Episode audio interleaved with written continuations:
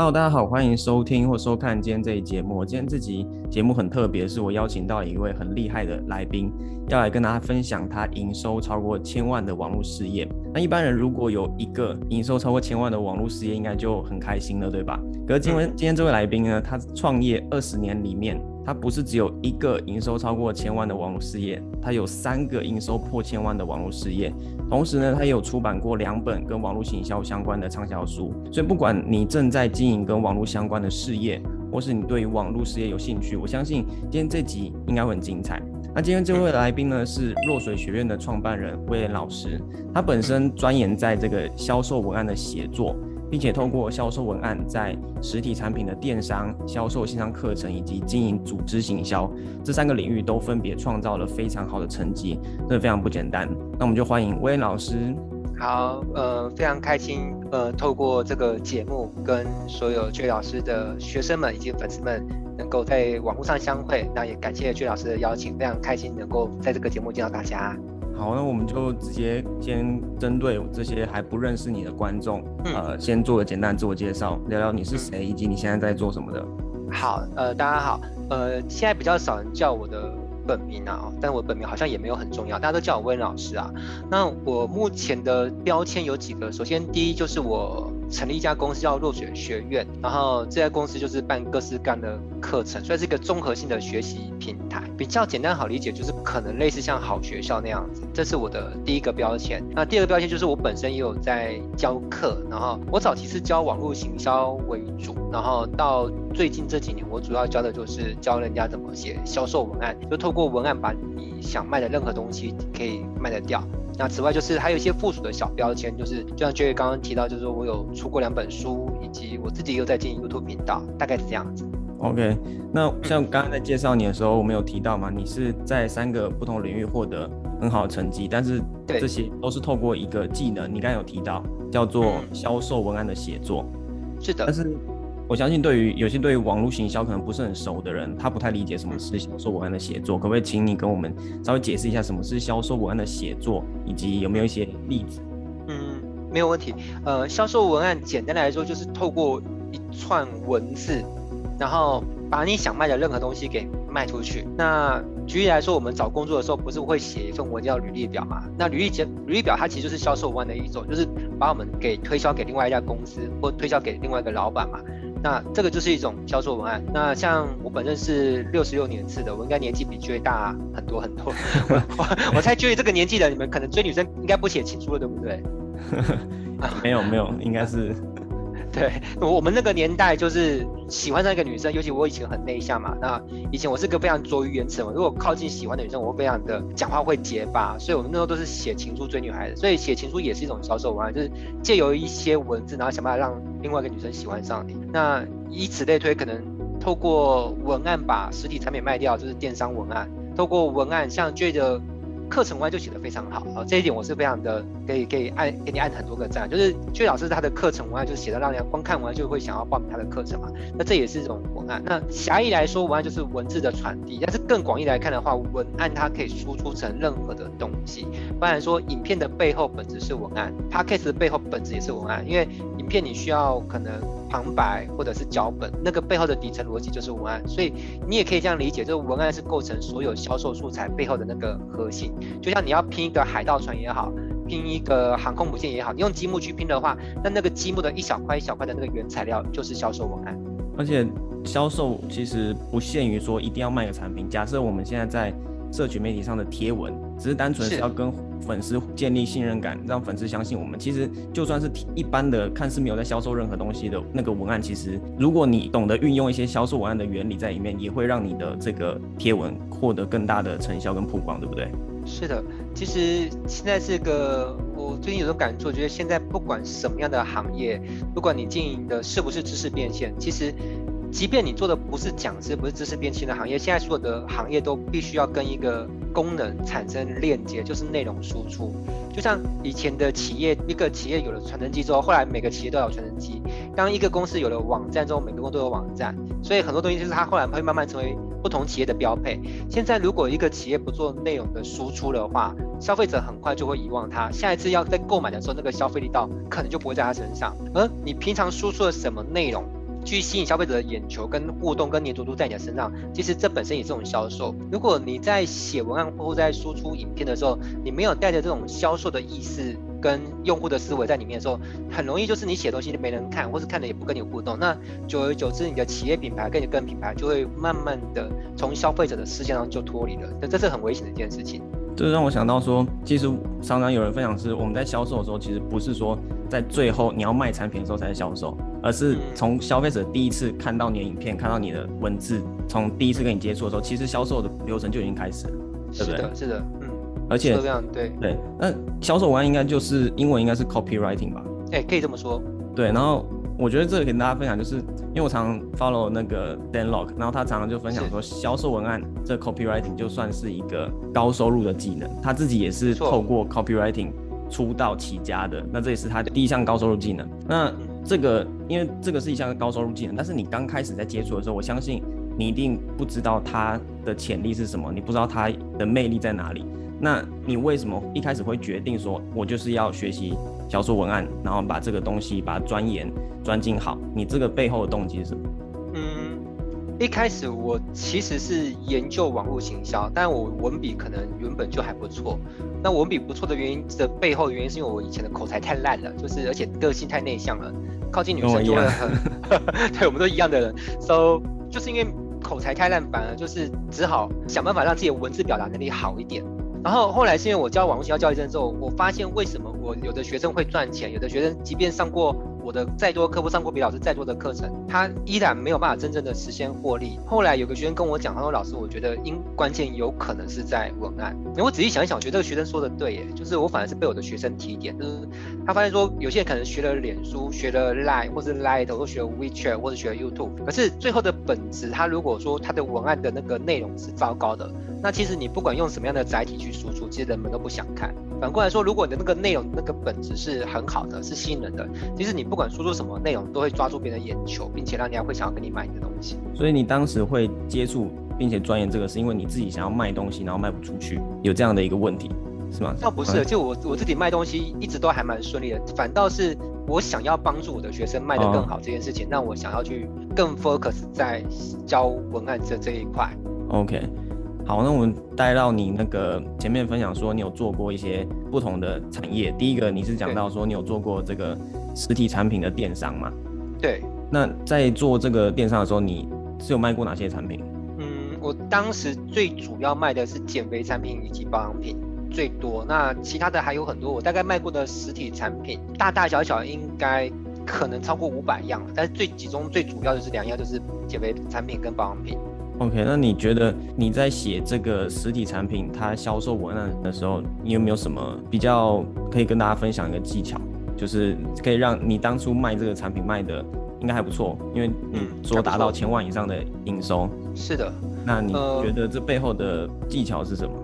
好，首先我们一定要在写文案的时候构思几件事情。第一就是谁在看。看起来是谁？他跟你之间的关系是什么？他是熟的朋友吗？还是半生不熟的？还是完全不熟的？因为我们在写给不同的人的时候，要用不同的口吻。比如说，如果今天有一个他跟你根本就不熟，但是你却用种不熟装熟的口吻去跟他对话，他也会觉得你这个人很怪。如果一个他明明跟你很熟，你却用一种就是好像那个银行信用卡写给你推销信一样，把他当做是贵宾一样，那种太过闽南语叫身份呐，就是新婚，就是让觉得你好像。呃，毕恭毕敬的这样子反而也不奏效，所以第一就是决定先明白你在跟谁对话，你跟他的关系是什么。那再来就是你跟他对话场景，你们到底是透过文字的阅读，还是影片的互动，还是声音？因为不同的阅读的载具跟资讯的吸收，会那个内容会有些不不太一样。然后再来就是，不管你用什么样的方式去卖，尽可能让我们的销售的词汇是有温度的，因为这年头。温度跟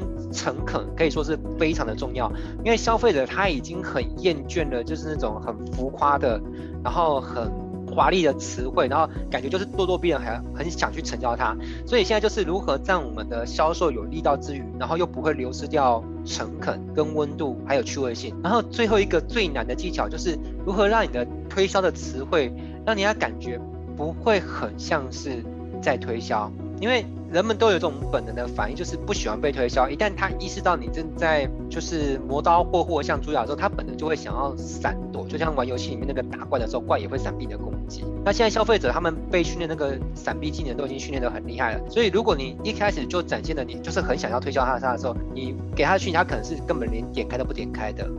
嗯哼，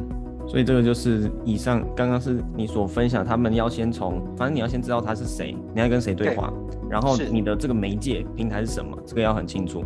对，你当时卖这个实体产品是透过什么平台卖？呃，我是自己架官网有在卖，然后也有在拍卖平台上面卖。那后期来说是自己的官网在销路会比较多一点。那你的流量来源呢？关键字广告，Google 广告。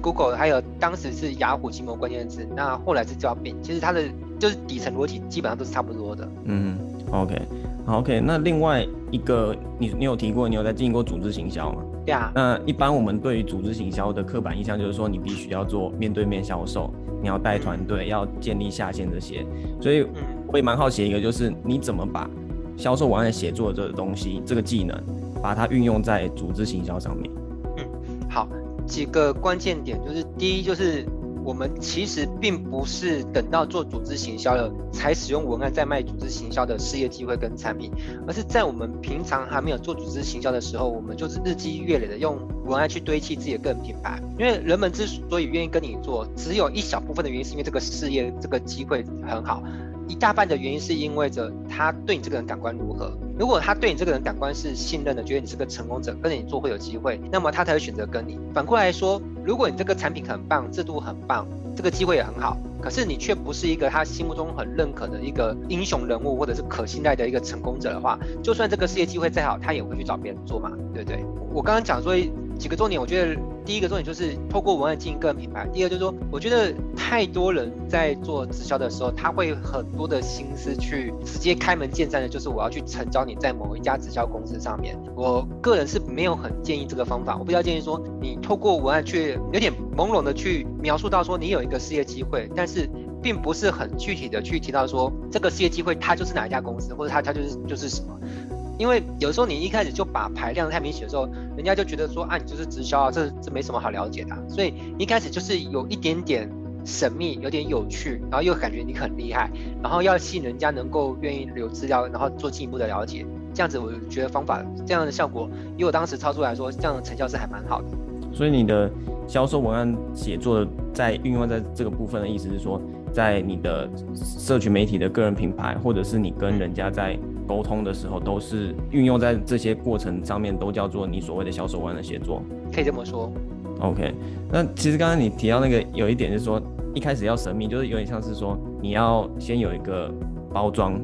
然后吸引人家进来嘛。这个我倒觉得会不会是因为像现在大家对于直销都或者组织行销就是越来越排斥。现在有些做法是，我就开门见山说我就做这个的，那另外一派就说我要把把自己包装起来。对你，你会觉得说把自己先把自己包装起来，吸引人家进来，这样会比较好。嗯，先不马上提直销，反正就是针对他们的问题，然后他们的需求，我们就是先去了解他需求。我觉得这个在销售什么应该都都是以这个概念啊。嗯，没错。先了解他们要什么。嗯，又或者说你先想一下，模拟出某个某个族群他们要解决的问题，到底是锁定上班族还是学生，还是某个族群，然后他们有某个问题，然后你去。针对那个问题，不断的去讲出你的论点，才会吸引那个族群向你靠拢。嗯，反正现在我觉得，要不管是做什么，有像是组织行销，或是不管个人品牌，重点应该就是在于说，你还是要不要一直想着去卖你的东西，而是想着说你要怎么去在这个你的领域里面，你要怎么去解决人家的问题，让人家会觉得说，哦，你是一个可以帮助他们解决问题的人物，你然后才能吸引到他们进来。我觉得这个其实不管用在哪个事业，应该都是类似这样的概念啦。没错。OK，那讲到这边，我们就可以进到说这个教育事业。好，因为你现在主要经营，像刚才提到是弱水学院，就是教育事业嘛。那是的，我觉得这个跟前面又是一个完全不一样的领域。那你是什么样的一个原因，是让你决定说，OK，我现在前面做了两个千万的事业不做，那我现在要要做这个教育事业，这个动机是什么？这个很妙，因为我一开始卖减肥产品卖的相当之好，然后也算赚了一些钱，但是。后来因为一些原因，发现那个减肥产品可能有些成分不是那么 OK，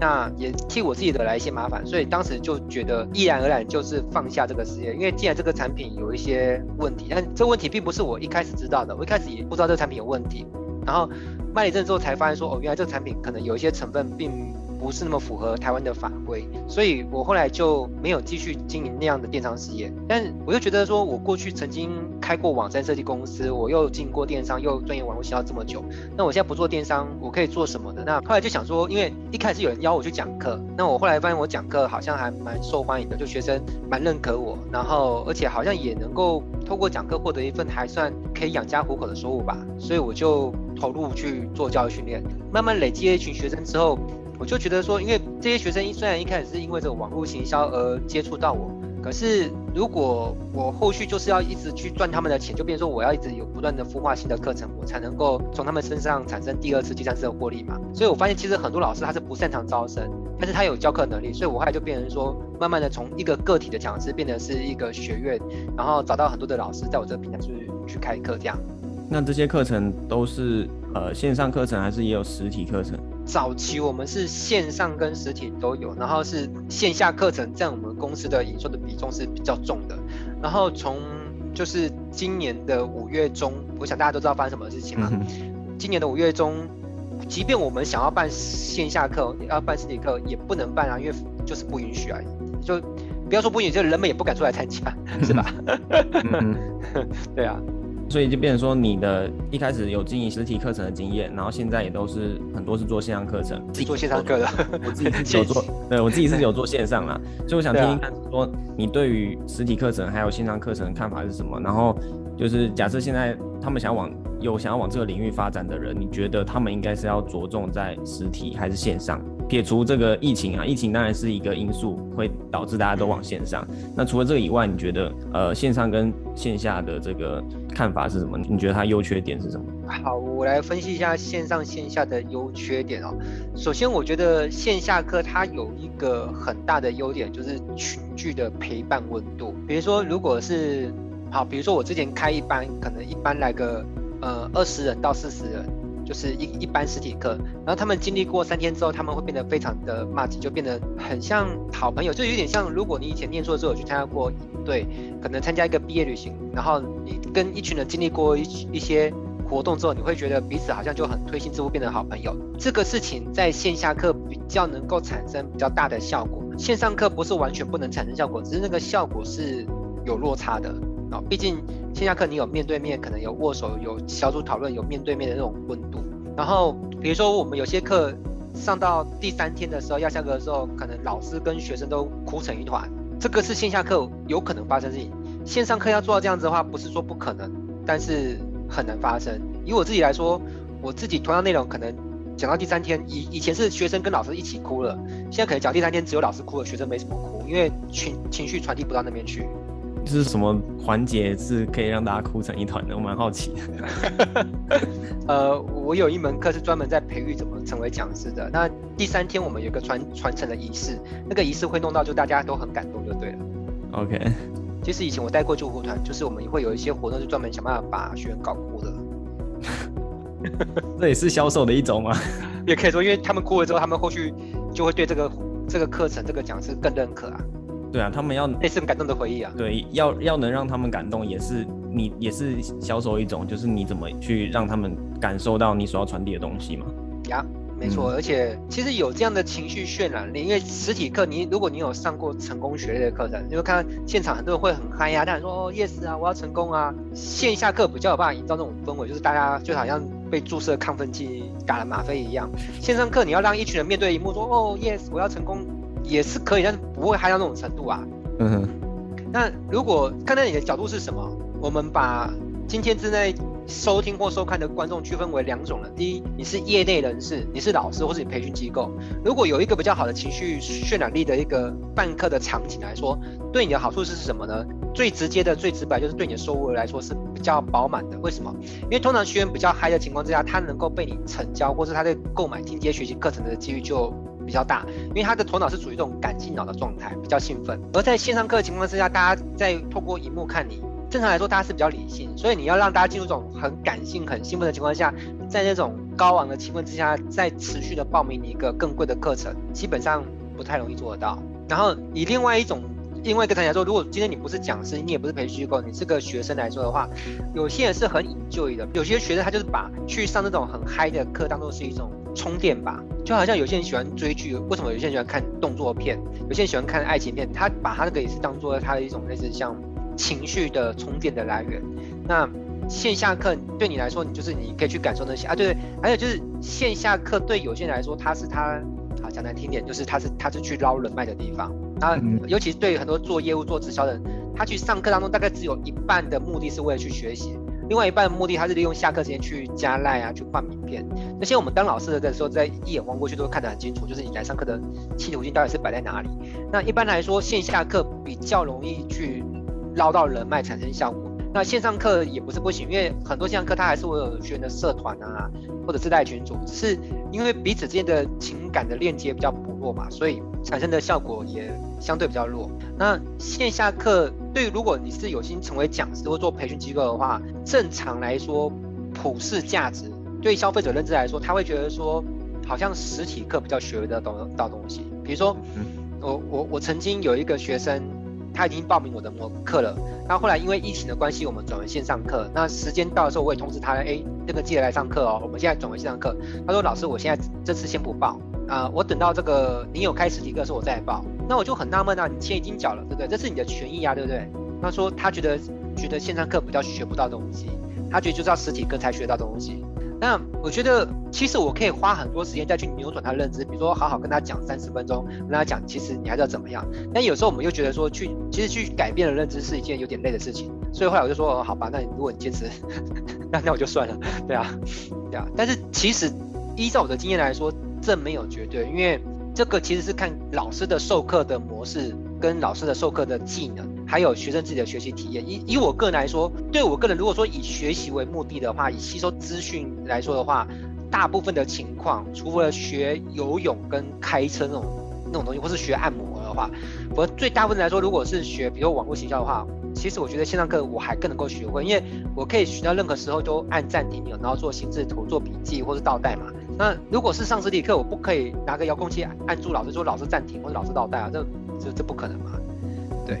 所以这个是每个人想法不一样。然后我们讲了优点之后，我们来讲缺点。其实如果你是老师的话，讲实体课对你而言有一个很大的缺点，就是你要花真实的时间。好，什么是真实的时间？我们先真实，比如你今天答应学生，比如说你十月二十五号要讲课，你要讲一整天的课，那那一整天你就是卖给学生，那一天你就不能来做做别的事情了，这叫真实的时间。那线上课的好处就是它不太消耗老师真实的时间，因为像 J 老师跟我们都有在做线上课，我们一旦把一个课程录好了，我们就好像把我们的技能跟我们的灵魂封存在一个载体里面。任何学生想要跟我们学这个技能，他只要报名付费之后，他自己去点。点播那个影片就好，那影片当中的我们就会变成我们的分身去教他嘛。同一个时间点，我们可以去做别的事情，我们可以上课，或是在睡觉，或做任何事情都可以，不消耗真实的时间。所以线下课有一个最大的缺点，就会消耗老师真实的时间，而任何老师的真实的时间都是有限的资源。好，那线下课还有一个很大的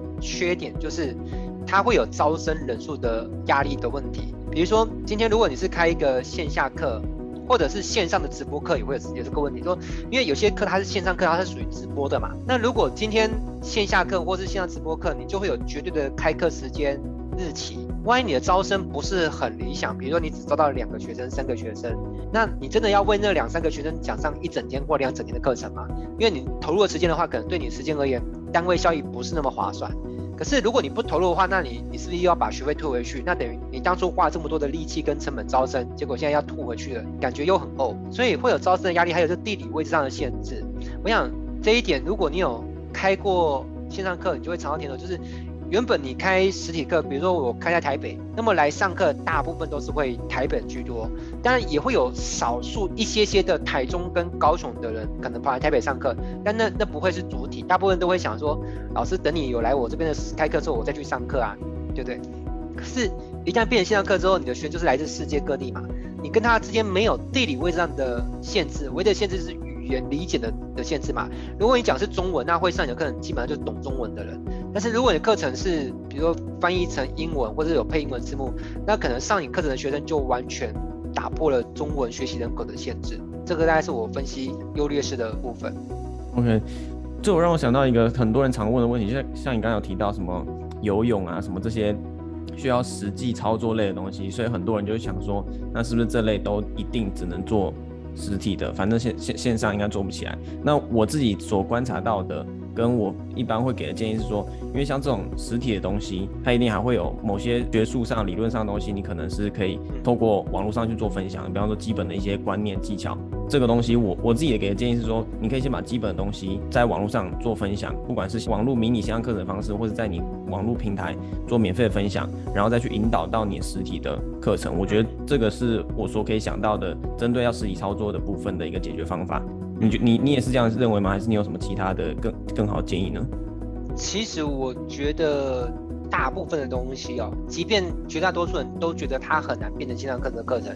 都是有机会透过线上学会的。比如说以跳舞来说，像跳舞这东西，一般传统认知当中就觉得应该是在舞蹈教室里面跟着老师学比较学得会。但是以我的经验来说，因为有一段时期我有组一个 team，我们一起在练舞，那很多人他的时间凑不到一块一起团练嘛，所以我们当时也是请舞蹈老师拍成舞蹈的教学影片，然后请团练的团员们就是在家看影片学，也是学得会。我觉得如果说硬要有什么东西很难透过影片学会，我觉得。大部分都有办法做得到，唯一有些东西可能不是说做不到，只是执行起来难度会有点高。就是比如说，嗯，它是那种肉眼很难看得到，比如说它一定要透过触摸。我举例，可能做个健身的时候，虽然健身也有办法透过教学片的学会，但是如果你要到效果，可能有普通或是不好，或是非常好。虽然健身方面我不是很懂，应该基于这方面你比较厉害嘛，因为你最近好像刚得了那个健身的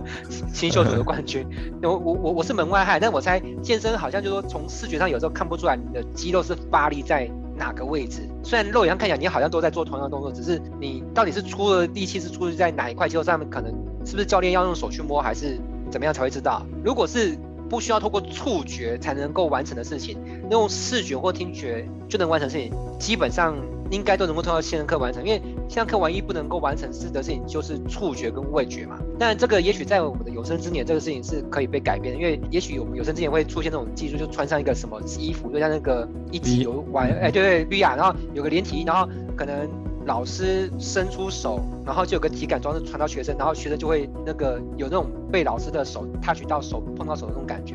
Maybe 哪天这样子就完全都解决掉了。但是在那之前，其实我觉得像你刚才提到触觉这这个东西，当然你说你要直接去呃用这个东西触觉帮他去解决他的问题啊，去教他，这当然要实体做。但是讲到健身，其实健身有很多东东西是可以网络上教的，像现在网络上有很多健身的教学，从你的训练的方法、你的基本的法则、你的菜单或是你的饮食，其实这些很多东西就是从一个东西延伸出来，只是看你要怎么去搭配而已。我觉得这边其实有突然灵光一闪想一个重点点，就是说，其实我们在做这个事情的时候，不要太去纠结，要让所有人都相信你跟跟上你。其实不管我们做什么事情，永远会有一大部分的人，或是某个比例的，反正就是不会所有人都吃你这一套。但是不要在乎那里，只要有一小部分吃你的套就够了。比如说我之前曾经协助一个老师，他是做纹绣的。好，纹纹绣就是就是纹眉毛嘛。嗯。那其实我们做这个课程的时候，其实很多人他外界的感官是质疑他，而且甚至讲直白就是否定的。他觉得纹绣这东西想学的人，他怎么可能会想要学线上课？他想学的，他一定就是说再贵他都宁可去上实体课，因为老师可以看着你的那个动作，然后给你纠正嘛。那你开着一片自己自学啊，你你的手法错，老师也不能纠正你。那你卖便宜也不会有人买。好，一片的声浪都是不认可、不看好。但是你说最后有没有人买，还是会有人买嘛？所以有的时候不要太去在乎说你一定要让每个人都相信你。其实你的想法只要能够在市场上有一撮人能够支持你，并且愿意付钱，而那一撮人付出的钱能够让你觉得满意，或是能够支撑你投入这些事情的成本，你觉得划得来，那那就可以了。嗯嗯嗯，我觉得这这个点很棒。那接下来我想聊一下就是关于销售课程方面的技巧。那我我先跟你分享一下我自己这边的。我觉得一个大家应该常见的问题，就是我分享完这个，等下再换你分享一个你销售课程的技巧，OK 吗？好啊，没问题。OK，我我想分享的就是这个 feature 还有 benefit 的这个概念，因为相信很多人做业务朋友都知道，说哦我们在卖东西的时候，我们应该要 focus 在这个东西能帮助客户解决什么样的问题，而不是说专注在这个东西它的规格是什么。所以同样道理，我觉得运用在销售课程上面，很多人常犯的错误就是。他很喜欢花一大堆时间去介绍他课程内容里面教到底教了什么东西。但是我觉得更好的方式应该是说，你不要专注在介绍你课程有多丰富，而是说专注在跟观众建立他的信任感，并且同时说服观众相信。你所教的这个方法是能帮助他们解决他们的痛点啊，达成他们愿望的最佳方法，他们才会对你的课程感兴趣。这个是我想要分享，我觉得应该是蛮多人都可以有受惠的一个小技巧啦。那你对于销售课程方面有没有什么技巧可以拿跟大家分享？我觉得销售课程，首先就是我觉得找到课程的价值主张这件事情是超超超超重要的，因为人们。表面上看起来他买的是课程，但其实你仔细去刨那个根的话，你会发现他其实真正买的不是课程，他买的是课程背后，他其实人们买的是自己，人们买的是透过这个课程，他成为一个更好的版本的自己。所以你必须去描绘出你的课程的价值，就是你如何透过我的课程，而我帮你实现一个更好的你自己。比如现在有个他是小白，小白是个月入三万五的工程师。然后他现在就是收不满意，然后又很忙又很爆肝。那小白如果透过你的课程，他可以不再成为小白，他可以成为不知道可能超超级小白吧，或超超级 大白，不是大白，对，就是他可以成为一个不是月入三万五，他可能也不要不要说很厉害，可能成为一个月入六万块，然后他可以有更多的时间去陪伴他的家人或爱人或怎么样。其实他买的是一个未来的版本自己，因为每个人有意识跟无意识当中内心都会隐约觉得我应该可以更好。我的生活应该不只是如此。其实每个人内心都有一个隐约有这样的想法，很很少人对自己的生活完全满意的啦。就算一个月入已经三十万人，他可能都会觉得说，我我是不是其实应该我可以月入五十万？那等到他月入五十万，他可能想说，其实我应该可以月入百万才对。所以每个人心中都有个更好的版本的自己，只是。从他现在这个点到更好的自己中中间，他有那个通道，感觉找不到或者不存在。而我们在贩卖课程的时候，我们要去提的是我如何帮助你从 A 点移动到 B 点，而课程只是这个移动当中使用的工具，不要太强调课程本身。而我我我举例来说好了，像我的文案课程其实也不算很便宜，因为在台湾文案课卖到我那个价位，据我所知好像。目前来说，能够卖到那样价位跟那样的规模的，目前好像只有我做得到。大部分的文案老师，要不就是课程的费用没有办法拉到这么高，要不然就是销售的学生数量没有到那么多。那究竟是怎么样原因呢？不是说我的文案就一定比其他文案老师来的优秀，而是我一直诉求的是，我如何透过文案这门技巧，帮助你实现一个更轻松赚钱的一种途径。人们要的其实买的是那个，不是买我这个人，也不是买课程本身，他们买的其实是买他们一个梦想，买他们未来的自己。而我的课程只是帮助他们实现他们到达的那个一个工具而已。我觉得这个道理其实跟任何像刚才讲是课程是资讯型产品嘛，那像你提到你之前有卖过减肥产品，其实也是同样的道理。他们会买一个这样的东西，只是他们想要有更好的自己，他们会想要买这个东西。为什么？因为这个东西可以帮助他们获得怎样的一个成果？其实任何销售任何东西都差，应该都差不多这概念啊。嗯嗯嗯。然后在这个部分，如果要再讲。不是概念面，而是技巧面的话，我想有一个是几乎是所有做网络行销也好，或做线上课程这一块，只要是做的熟的内行人，几乎都一定会用的事情，就是那个销售漏斗，好，就是想办法让一个名单先进入到你的名单池里然后不断的去给予价值，去。去建立信任感，因为成交一定是发生在信任感之后嘛，所以这个东西就是说，你如何先用一个有效的方式让他愿留名单，其实这个地方很关键，因为现在对于各式各样的，不管是名单收集也好，或是脸书机器人，就各种留名单机制，他们已经很有免疫力了，所以并不是你今天用个随随便便的方式，人家就一定会留个 email 给你，其实也不一定。而且如果你的东西不是足够好的话，其实就算一时要他的 email 也没有用，因为他很快就退订了呀。所以想到这里，觉得现在有时候很比拼的一件，就是除了前面把名单吸进来之后，我觉得现在有一个很硬也很残酷的事情，就是到底谁有那样的精力跟能力，可以不断的输出优质内容？我觉得这是很考验的一件事情，对啊。所以，觉得老师，你知道你逼死很多比你资深的老师，知道吗？因为很多在可能做线上教学培训老师，即便他们起步比你早，但是不是每个人都有精力跟能力像你这样持续输出优质内容给到你的粉丝跟受众的。呃，没有办法做这点的，就会慢慢的从市场上慢慢的竞争力会下滑，这有点内卷 内卷现象。我觉得同样你要能持续有新的好的内容输出，你也要持续有输入啊。我觉得对啊，这个就是大家要自己去找到一个平衡。那如果因为很多人可能他没有太多时间，或者他本身就没有那么专注在输入这件事情上面，自然他能给的东西就就那么多。对啊。这是就自己的一个规划，跟你你自己怎么去安排你的时间吧。我觉得，嗯嗯，以前的老师可能一年输入个一两次、两三次 就能够混日子，现在好像不行了。现在老师好像月月得输，周周得输，不然没有东西吐得出来啊。嗯嗯，好，那我们就讲合作部分好了，就是在弱水学院的网站上嘛，我们可以看到很多老师跟你合作的课程。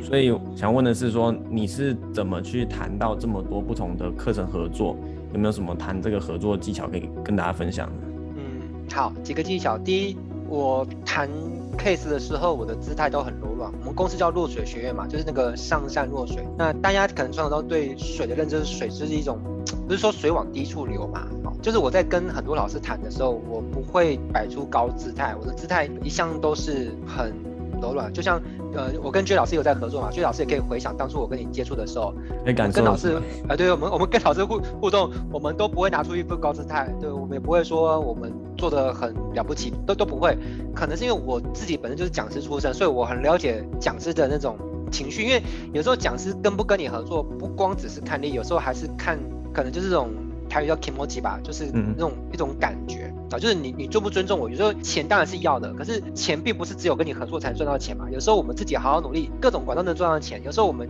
所以赚到钱之外，还是要赚那种尊重。然后还有就是，我跟老师在谈的时候，我很会切中要点，知道老师要要的是什么东西，然后我会只给到老师他需要的资讯。因为我发现这一点，如果你学会的话，不管你做任何行业都很有价值。太多人在合作的时候都是东谈西谈，谈太多，然后谈不到要点，那这样就导致合作是没有办法发展的。我举例，很多人在谈合作的时候很喜欢聊理念、聊愿景。我不是说有理念不好，也不是说有愿景不好，而是当一开始对方跟你不熟的时候，你聊太多的愿景跟理念的时候，这未必是对方想听的。那以我来说，讲师如果跟我合作，他最想知道就是说，好，OK，如果今天我们要合作了，你会怎么卖我们这个课程？你们过去平台上面有没有卖过、操作过类似像我这样的课程？这些都是很多老师他们会实质比较在意的。好，还有就是跟你合作课程，我需要准备些什么东西，我们才可以。启动合作，像很多人他也会想要找我合作，然后也会寄合作提案给我，然后他寄来一个简报呢，可能几十页在介绍他们公司、介绍产品、介绍创办人、介绍理念，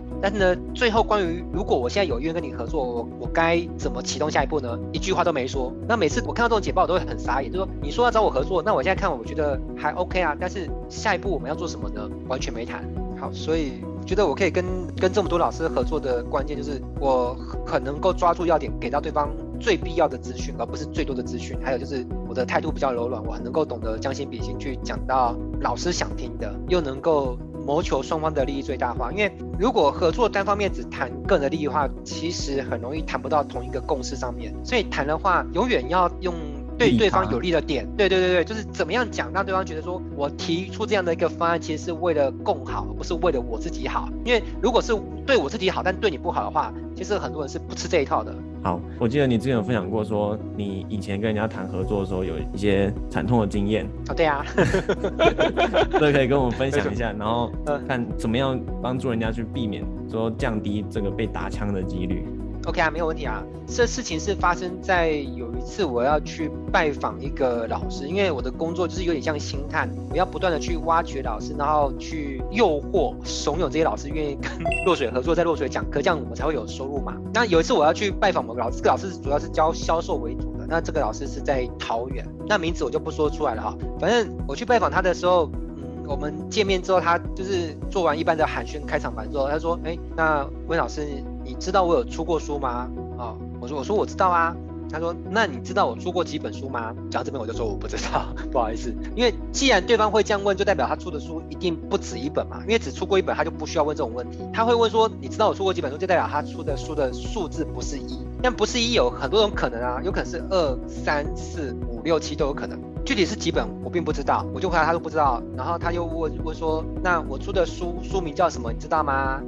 我连出几本书都不知道，那我怎么会知道书名，对不对？再一次不知道。他说：“那我出的书，你有看过其中的哪一本吗？”我说：“老师，不好意思，我一本都没看过。”然后他就下一个结论说：“你对我出过什么书，出了几本书，然后内容是什么，你都完全不了解。那你就想要找我谈合作，但是。”我觉得我合作比较倾向想要跟一个就是比较了解我做足功课的人，那这样子我们谈合作会比较有效率嘛。你显然是对我做功课是还不足够的，所以我想今天你就先回去吧，然后等你做足功课，我们再谈后续的合作。然后我就碰了一鼻子的灰，然后就只好 默默的再从桃园搭车回台北。呃，而且这件事情还是我带着我的助理一起前去拜访，所以我等于是我是一个老板，我在我的助理面前被另外一家公司的老板给洗脸。So，但这件事情我我不会去怪那个老师啊，我觉得要怪者怪自己嘛，就是谁叫我当初去认识这个老师的时候，我没有做足了功课。对不对？这个事情很给我一个很好教育。比如说，后来如果我要去跟一个老师合作的话，我一定会先去看他的销售页，然后把他的销售页呢从上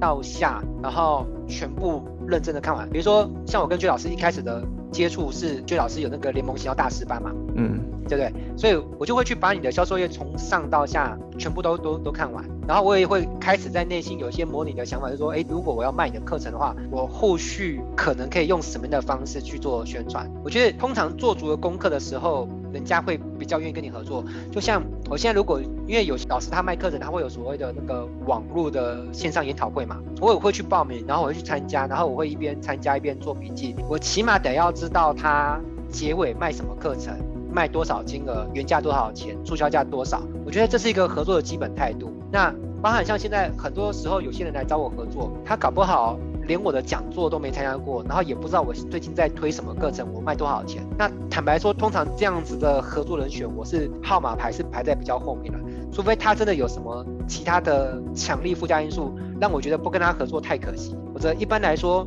我想大家都是忙的，大家的时间跟资源、注意力都是有限的情况下，我们都更宁可把时间拿来跟一个比较了解我们，大家合作起来比较有效率的人，对不对？嗯哼。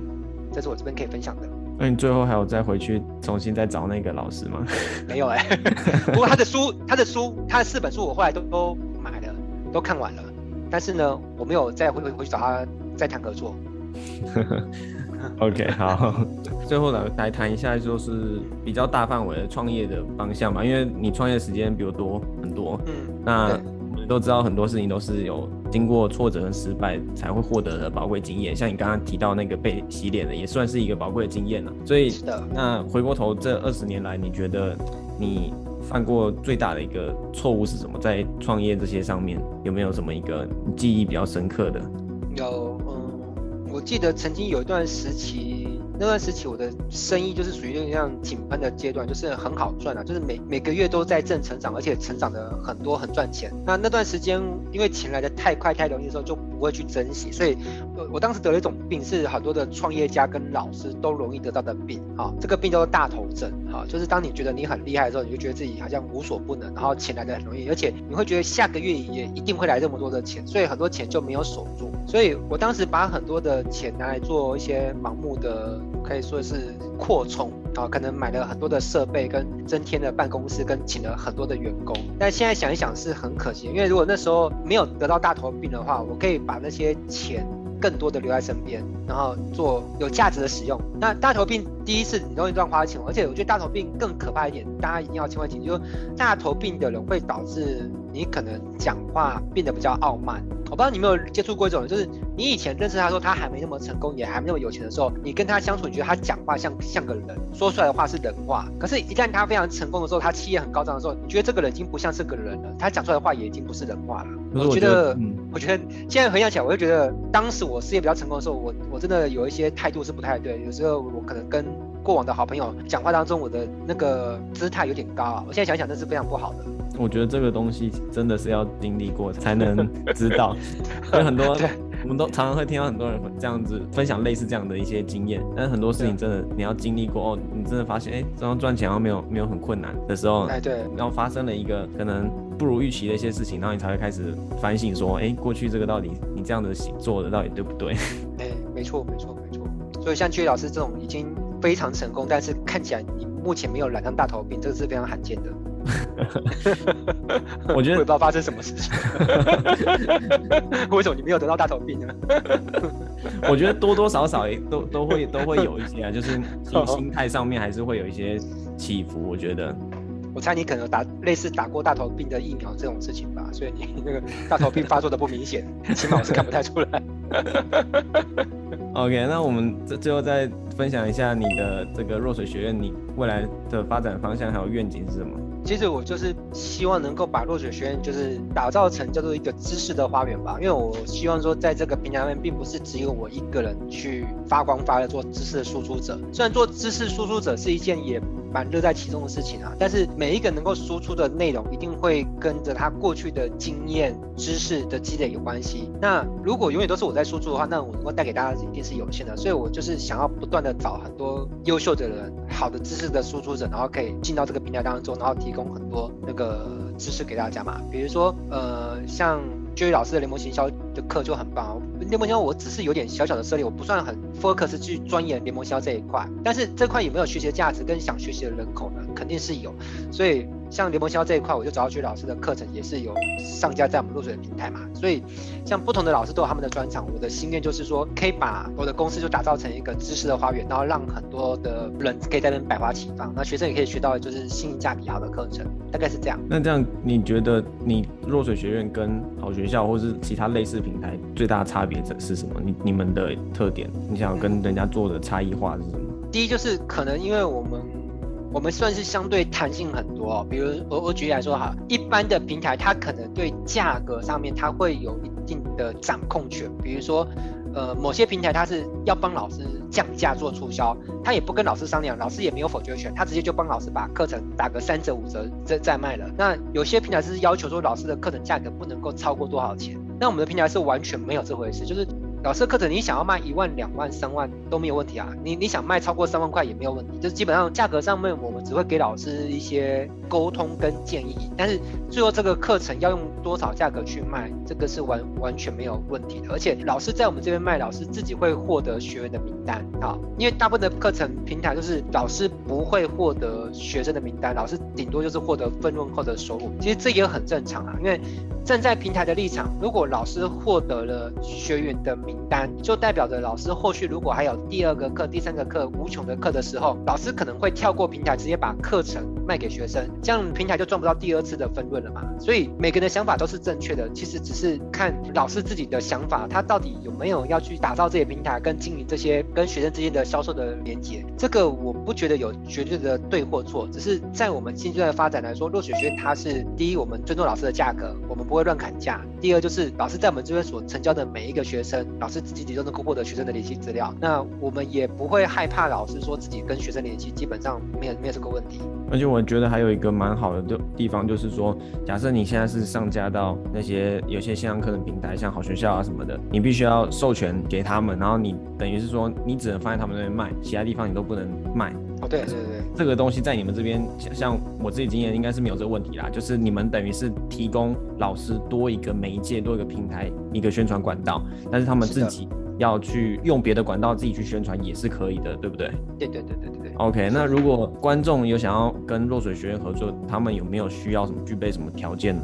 理论上是没有具备条件的，你只要是课程品质是好的，那你的课程的价值主张跟你的可能课程的页面啊文案设计的都不错，那又给到我们还相对 OK 的利润空间，基本上我们都很欢迎。老师们来找我们合作，哦，但是有一个小小的加分的条件，就是因为找我们合作老师也很多嘛，好，所以如果你是有来找落水合作，比如你你写一封 email 到我们客服信箱说，哎，你想要找落水合作上架课程的话，如果你有多提一句话，我们会加速服务你的机会会比较大，就是你说你是 J 老师 ICC 课程的学生，那我们就会相信，起码你你在线上课这边。你已经具备一定的知识基础，起码不会很多东西我们就是一讲三不知这样子的，对对对，所以上过去老师那个 IC 课程是有呃加分条件，我们不能说必要条件啊，讲必要条件就感觉就就太苛刻了哦。但是我非常鼓励先去上过再来。好，那如果观众想要更了解关于不管是你自己啊，或是弱水学院，他们可以到什么地方去追踪你啊？